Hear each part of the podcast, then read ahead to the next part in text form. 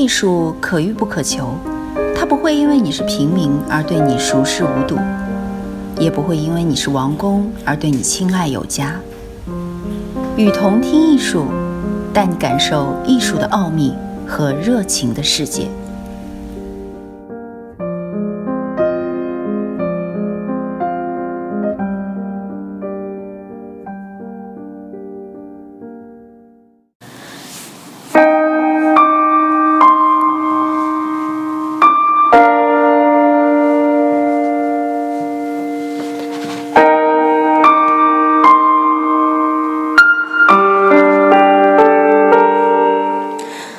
各位听众，大家好，欢迎收听与同听艺术。今天为大家带来日本现代文学的起源英文版作者序，一九九一年。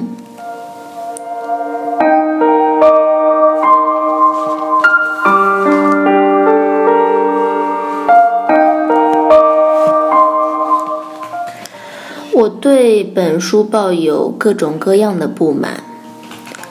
然而，在出英文版时，我并没有加以修改，其理由已在日文的文库版后记里有了说明。不过，文库版的说明和英文版之不做改动，其理由还不完全一样。这本书不是面向外国读者写的，也不是学术性的东西。这是一九七零年代后期我在新闻媒体领域里做的一项工作。不用说，这自有其历史意义。如果是面向外国读者来写的话，我可能会换另一种方法写，如不了解日本文学的读者也能读懂的方法。可是这样一来，便要迎合外国人而做出有意识或无意识的调整。与省略，结果恐怕要变成一本常见的关于日本文学的概要书了。这样的书将不能展示日本人实际上在自己的内部是如何思考的这个问题。但是我相信，本书有一部分虽然只是对日本某一时期的文化语境有所了解的人才能懂。但基本上还是一本对外国人敞开的书，因此，我最终决议对英文版不加修改，只是在书的最后附上了另外写的《夏目漱石与文学类型》一篇。这样，本书就成了一本以理论家书史开篇，又以小说家书史结尾的书。另外。又在各章后面附加了简单的补记，在某种程度上体现了我目前的一些看法。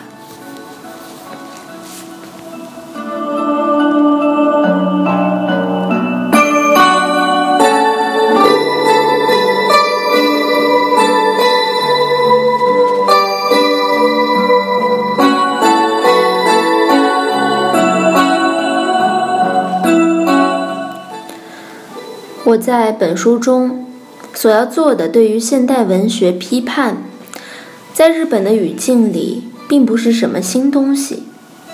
比如，一九七零年代前期，这种现代批判已多见于世，它与一九六零年代的经济成长及新左翼运动相关联。进而言之，就连这个一九七零年代的现代批判。也不是什么新鲜的事情，因为在某种意义上，这可以视为三十年代后期近代的超客论之变奏。大体来说，战前的近代的超客论是由西田几多郎、小林秀雄、宝田与众郎为代表的三个群体的批评家和哲学家们所提出来的。他们认为，笛卡尔的二元论、历史主义、产业资本主义以及民族国家等都必须被超越。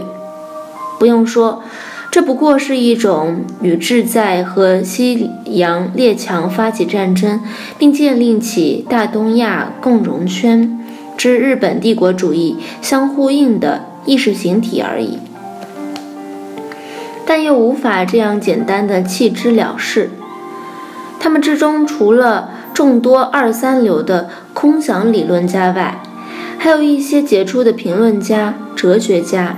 而非清一色的战争意识形态理论家，在他们的议论中，凝缩着有关明治维新以来日本的话语中的诸多矛盾。可以说，在形式上，这是七十年代前后的现代批判，乃至八十年代兴起的后现代主义前驱。例如，一九七零年因向自卫队与请政变而自杀的三岛由纪夫，就曾在战前日本浪漫派的成员之一。如果不考虑到历史上浪漫派式的反讽，就无法理解他的行为和作品。同时代的激进主义也是如此，正像毛主义那样，其泛亚洲主义。与现代文学批判是结合在一起的。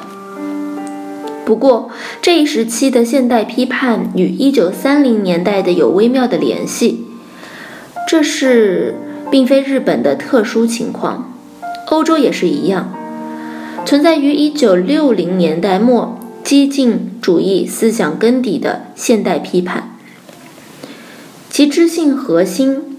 特别是后来被称为法国后结构主义或者后现代主义的话语核心里，沉潜着某位思辨型哲学家所给予的现代批判的强烈影响。那位哲学家就是积极参与过法西斯的海德格尔。众所周知。这一事情相伴一九八零年代后现代主义的发展，而又成了问题。在美国，这则是以保罗·德曼问题而浮出表面的。煽动起保罗·德曼问题的是提倡现代主义的新启蒙主义者们的一种反动的复活，而我们不能因为与法西斯主义有关联，就否定其现代批判。相反，我们应该重新对包括这个问题在内的现代提出质疑。现代这个概念十分暧昧，不仅日本，包括非西亚国家的人们，在他们之间，现代总是和西洋相混同。当然，这种混同是有理由的。既然在西洋也有现代与前现代之别。现代与西洋当然应该是不一样的概念，可是现代的起源在西洋，所以两者不容易简单的分开。因此，在非西洋国家有着把现代批判与西洋批判混同起来的倾向，并由此产生了各种各样的错觉。其中有一种观点认为，因为日本不是西洋。故其现代文学并非充分现代化。另一个观点正好相反，认为其题材和观念如果是非西洋的，则作品一定是反近代的。这两种观点同时存在于日本的批评家和西洋的日本学学者之间。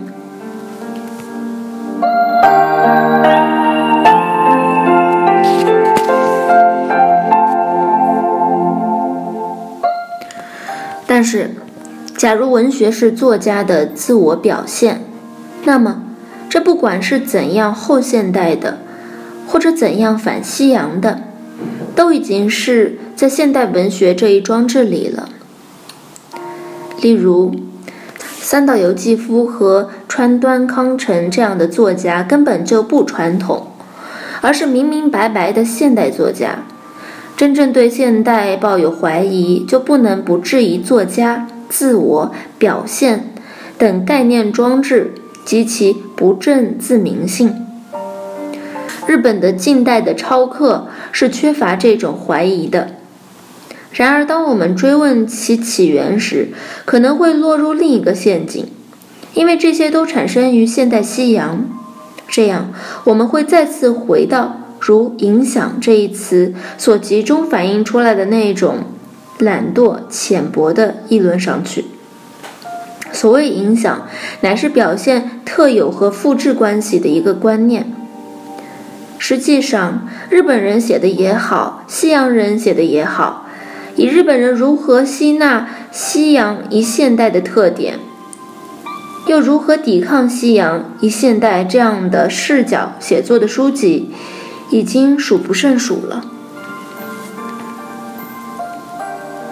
但是，如果要探讨这个特有里所隐含的颠倒之特性，会怎样呢？我们得像尼采那样，必须追溯到古代西洋吗？我们是从另外的角度这样认为的。如果现代文学是西洋所固有的颠倒的产物，我觉得其性质与其说在本来的西洋，在这里。其起源被掩盖了，可以说在非西洋国家里，更能得到戏剧性的清晰展示。我所焦点集中于明治二十年代这十年间的文学上，其理由正在于此。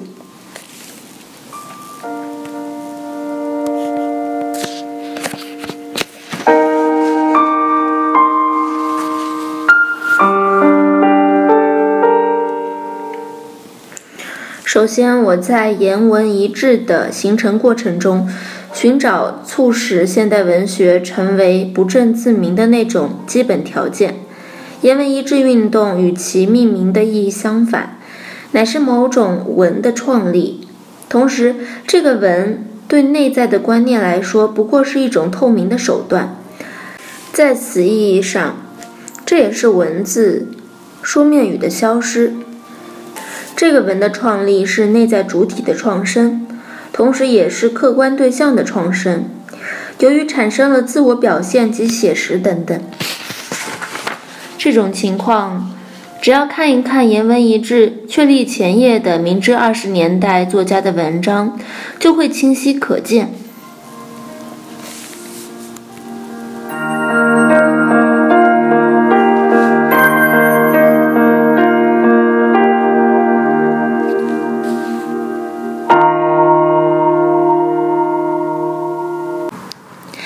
感谢您收听本期节目，我是与同听艺术的主播月如。